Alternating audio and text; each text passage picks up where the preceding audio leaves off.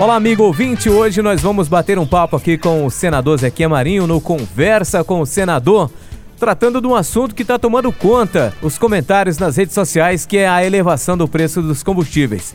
Senador, tem uma pergunta para o senhor que veio dos nossos internautas.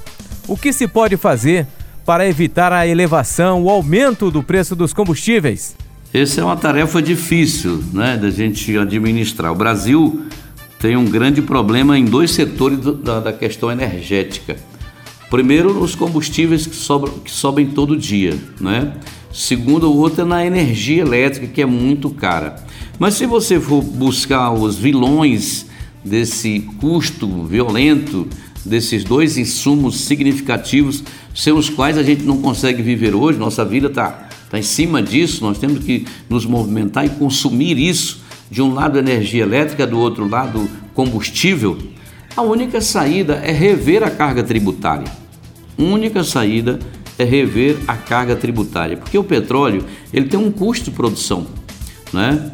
E você não pode vender petróleo que não dê condições de pagar o custo do investimento para produzir petróleo, não é? Que não é lá tantas coisas. Se você vê o preço que chega na, na refinaria, não é tão grande como está na bomba do posto.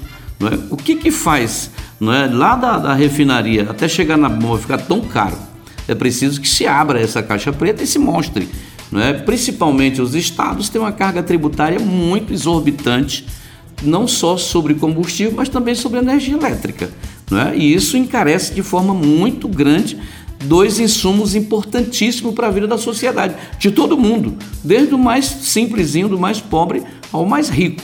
Então é preciso que se reveja tanto por parte dos governos dos estados, que são, digamos assim, os vilões desse negócio, mas também o governo federal possa dar sua parcela de contribuição. E nesse momento eu vejo o governo Bolsonaro se propondo a isentar PIS/COFINS, que são dois, as duas taxas de contribuições do governo federal, que são baixas, mas são importantes no contexto geral.